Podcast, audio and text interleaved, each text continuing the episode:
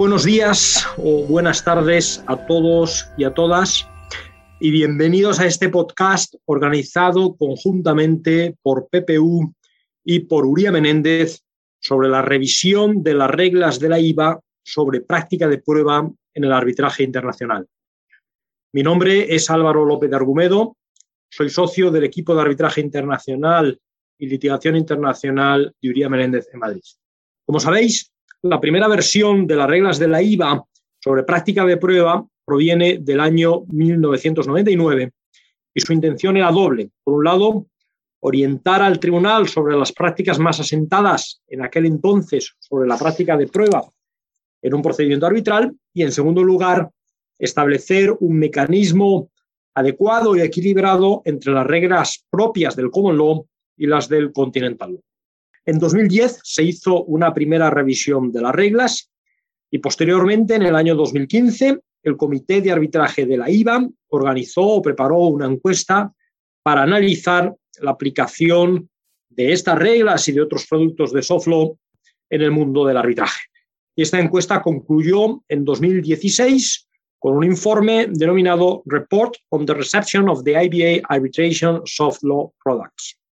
Conforme a las conclusiones de este informe o de este report, la mayoría de los usuarios estaban de acuerdo en que las reglas debían seguir, por supuesto, vigente y no había necesidad de realizar una modificación sustancial. Sugerían, sin embargo, la necesidad de revisar algunos artículos y de clarificar algunas cuestiones que no se encontraban suficientemente claras, para lo cual era necesaria una posterior revisión de las reglas. Con base en esto, en 2018, el Subcomité de Directrices y Reglamentos de Arbitraje de la IVA nos designó a Fernando Mantilla Serrano y a mí para ser los cochers encargados de liderar este proyecto de revisión de las reglas.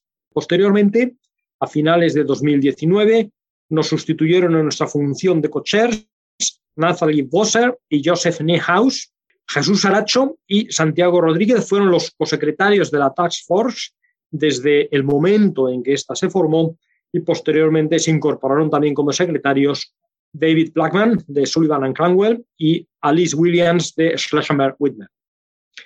La Task Force ha estado constituida por 28 abogados de los mejores despachos del mundo en el ámbito de arbitraje internacional, que se han dividido en cuatro grupos y una vez estuvo preparado el primer borrador de la revisión de las reglas, este se remitió a más de 160 instituciones arbitrales del mundo, por lo que cabe decir que ha sido un proceso eh, democrático y ampliamente difundido. Estas 160 instituciones hicieron comentarios de gran utilidad, muchos de los cuales fueron incorporados a la versión final de las reglas. El objeto fundamental de las reglas han sido clarificar algunos aspectos e introducir cambios a los comentarios de las reglas que, a mi juicio, son de gran utilidad. Les dejo ya en las sabias manos de Catalina Amenábar, de las oficinas de PPU en Chile, y de Jesús Aracho y Santiago Rodríguez, de las oficinas de Urián Menéndez en Madrid, para que les expliquen con mayor detalle cómo fue el proceso de revisión de las reglas. Muchas gracias. Muchas gracias Álvaro por tu tan clara explicación e introducción del tema. Como bien dices, tengo aquí a mi lado a Jesús Saracho y Santiago Rodríguez, quienes tuvieron la suerte y el privilegio de participar en este proceso de revisión de las reglas de la IVA como co-secretarios. Jesús y Santiago, quisiera hacerles algunas preguntas sobre esta interesante y única experiencia, a ver si nos pueden contar un poco. Y bueno, voy directo al grano. La primera pregunta, ¿cuál era el mandato del Task Force para revisar las reglas? Bueno, muchas gracias, Catalina. Eh, es un gusto estar aquí hoy con vosotros. Yo creo que como ha explicado Álvaro, de acuerdo con el report que preparó el Subcomité de Directrices y Reglamentos de la IVA en 2016, no existía una verdadera necesidad de llevar a cabo una actualización completa de las reglas. Pero lo que sí se observó fue la conveniencia de retocar algunos aspectos particulares y en particular eh, se identificaron cinco áreas de mejora. La cuestión de la exhibición de documentos, carga de la prueba, privilegio legal, sanciones y la regulación relativa a los testigos y expertos. Bueno, el mandato que el Comité de Arbitraje de la IVA proporcionó al Task Force fue el de analizar qué modificaciones se habrían de incluir en las reglas teniendo en cuenta estas áreas de mejora particulares que se identificaron. Lo que resulta curioso es que finalmente muchas de las propuestas que se analizaron en relación con estas cinco áreas de, mejora que acabamos de ver, en realidad nunca se trataron y no se llegaron ni siquiera a incluir modificaciones en relación con ellas. Y si nos pudieras contar también, Santiago, Jesús, ¿cómo fue este proceso de revisión de las reglas? Bueno, Cata, te cuento que el proceso de revisión eh, empezó a comienzo del 2019 y fue un proceso bastante extenso que tuvo varias etapas. La primera, evidentemente, fue designar a los miembros de la Task Force. Esto requirió un amplio estudio del perfil de muchísimos candidatos con un extraordinario recorrido en arbitraje internacional pero también balanceándolo para garantizar eh, la diversidad y de esta manera garantizar uno de los objetivos de las reglas de la IVA. Finalmente se conformó la Task Force que estaba compuesta por 28 personas de nacionalidades de todas partes del mundo. Posteriormente se dividió a esta Task Force en cuatro grupos y se asignó un líder para cada grupo que era el o la intermediario entre la Task Force y los co-chairs. Estos grupos se constituyeron con el mismo criterio que eh, como se conformó la Task Force. La prioridad era asegurar diversidad y una distribución equitativa de los distintos backgrounds legales. A cada grupo posteriormente se le asignó varios artículos de las reglas para que prepararan sus comentarios respecto a estos artículos puntuales. Cada grupo hacía una ronda de comentarios a sus respectivos artículos y luego circulaban esos comentarios al resto de los grupos para consultar su punto de vista respecto a los cambios propuestos. Los coaches también se involucraban en esta etapa y revisaban y comentaban sobre los comentarios intercambiados entre los grupos e incluso hacían propuestas para resolver cualquier discrepancia que podía surgir. Este proceso se repitió varias veces hasta llegar a un borrador de comentarios que fuese generalmente aceptado por todos los grupos. Este borrador consolidado de comentarios fue el que se circuló a las más de 160 instituciones y exmiembros de comités de revisión de las reglas de los años anteriores. En este borrador se incluía un comentario al lado del cambio propuesto que explicaba la lógica detrás de la propuesta. Muchas de estas instituciones enviaron sus comentarios respecto a los cambios propuestos, que fueron luego considerados por los coaches y la task force. Después de otra ronda interna de comentarios respecto a los cambios propuestos, se definió un borrador consolidado de los cambios a las reglas. Finalmente, una vez terminado este primer borrador, el Comité de Arbitraje de la IVA y el IBA Council revisaron y comentaron los cambios propuestos, convirtiéndose así en una nueva y última instancia de revisión que garantizaba que los cambios estuvieran en línea con las metas planteadas en el report del 2016 que comentó Álvaro. Perfecto, Santiago. Muchas gracias por la clara explicación de este largo proceso, por lo que cuentas. Y, si nos pudieran transmitir cuál fue la involucración que tuvo Uría Menéndez en este proceso. Bueno, en UM hemos tenido el honor de participar desde diferentes ángulos en este proceso de actualización de las reglas. Desde que Álvaro López de Argumedo fue nombrado cocher del Subcomité de Directrices y Reglamentos de la IVA en 2017, la verdad es que siempre estuvo encima de la mesa la posibilidad de poner en marcha el proceso formal de revisión de las reglas sobre prueba. Y este proceso cristalizó finalmente en marzo de 2019 cuando se comenzó a, formar la Task Force que luego se encargaría de la revisión de las reglas. Eh, y Santiago y yo, como secretarios del subcomité de directrices y reglamentos, pasamos a ser automáticamente secretarios también de la Task Force desde sus inicios, junto con Diego Romero y Nora Fretzti, y luego con David Blackman y Alice Williams.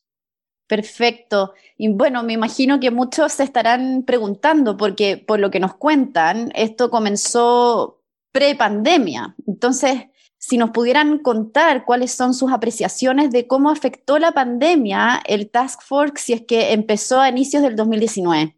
Sí, bueno, Cata, eh, sin duda el timing de la pandemia fue bastante curioso, cuanto menos, porque para el momento que llegó la pandemia, es decir, marzo de 2020, ya habían concluido la ronda de comentarios internos de la Task Force. En efecto, el último borrador interno de la Task Force se terminó en febrero de 2020. El siguiente paso entonces era la consulta pública, que se realizó en mayo de 2020. Por lo tanto, para el momento que llegó la pandemia, realmente ya había un borrador bastante avanzado y entonces es evidente, ya muchos pensarán hacia dónde estoy yendo, que cuando pegó la pandemia el tema de audiencias virtuales se hizo bastante de moda en el mundo de arbitraje. Entonces, cuando llegaron los comentarios del público, evidentemente era el principal comentario de todo el mundo. ¿Por qué no, está no, no hay ninguna mención a las audiencias remotas? Y la razón era porque el último borrador de los comentarios a las reglas había sido terminado en febrero de 2020, justo antes de que empiece la pandemia.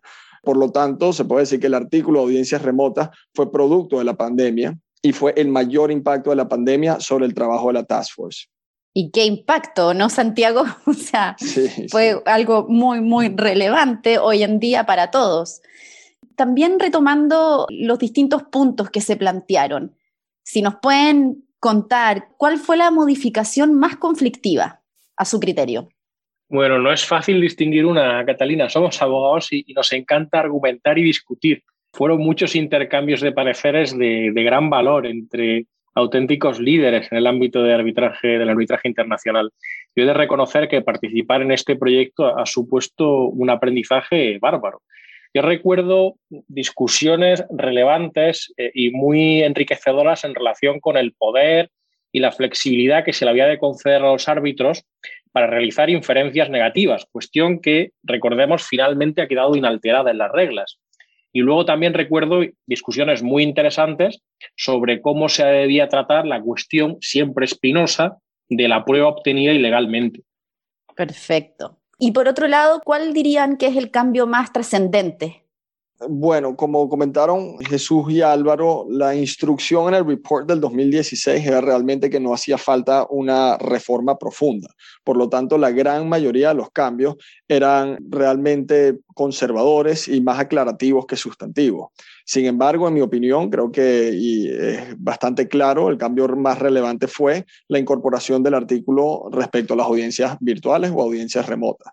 Creo que el trabajo fue bastante completo, incorporando incluso la definición de lo que supone una audiencia remota y que será muy útil para los próximos años, tanto para partes como para tribunales. Sin duda. ¿Y cuáles serían las principales prácticas que han quedado recogidas en estas reglas?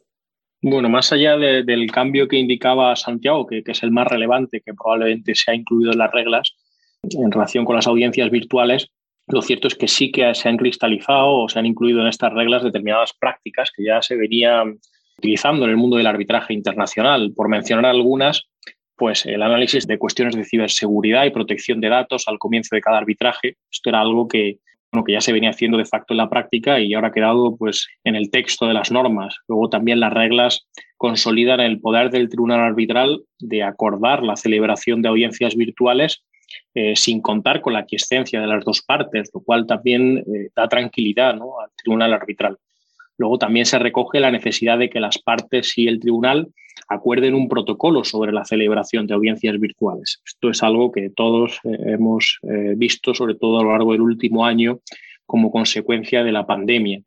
Y luego las reglas también confirman el poder de los tribunales arbitrales para llamar a declarar a una vista a aquellos testigos a los que, a los que la parte contraria puede no haber llamado, y ello con independencia de que exista una declaración testifical previa de ese testigo que haga las veces del interrogatorio directo. Perfecto. Y, nos surge, me imagino, a todos los que estamos aquí aprendiendo con, ustedes que deben haber temas que, o propuestas que no se incorporaron. Si es que nos pueden contar qué cambios quedaron fuera. A ver, evidentemente se discutieron ciertas cosas que a, la final se decidieron no incorporar, eh, naturalmente por confidencialidad, y me vas a disculpar, Cata, si, si no doy algo tan jugoso.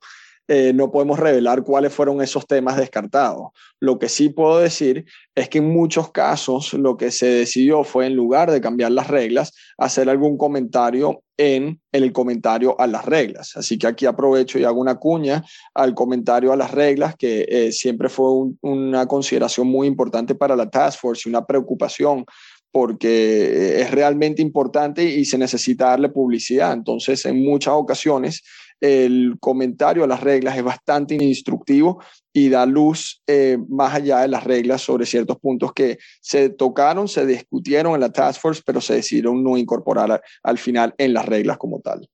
Perfecto. Muchas gracias Santiago y Jesús por esta interesante introducción y, ponernos un poco al día de cuáles fueron los cambios que, ahora ya tenemos que empezar a aplicar nosotros que, que litigamos, digamos, en arbitraje internacional. Y en ese sentido, para ya cerrar, Em, quisiera preguntarles a cualquiera, ¿qué creen que es lo que viene ahora? ¿O, qué, creen que a, lo largo de este trabajo al final surgió y, vamos a tener que seguir trabajando y van a tener que surgir distintos eh, procesos que, terminen en consolidar esto? ¿Existe algo que esté en mente o, todavía no? Bueno, no sé, Santiago, si quieres añadir algo. Yo creo que quizás eh, pues poner encima de la mesa la, la regla implícita de los 10 años ha habido muchos asuntos que, han quedado en el tintero y que finalmente no ha habido acuerdo para modificar las reglas, como hacía referencia Santiago antes, y que probablemente dentro de 10 años, pues quizás acaben consolidándose o cristalizándose dentro de las reglas. Así que, así que seguro que seguro que tenemos eh, muchas discusiones eh, en un tiempo.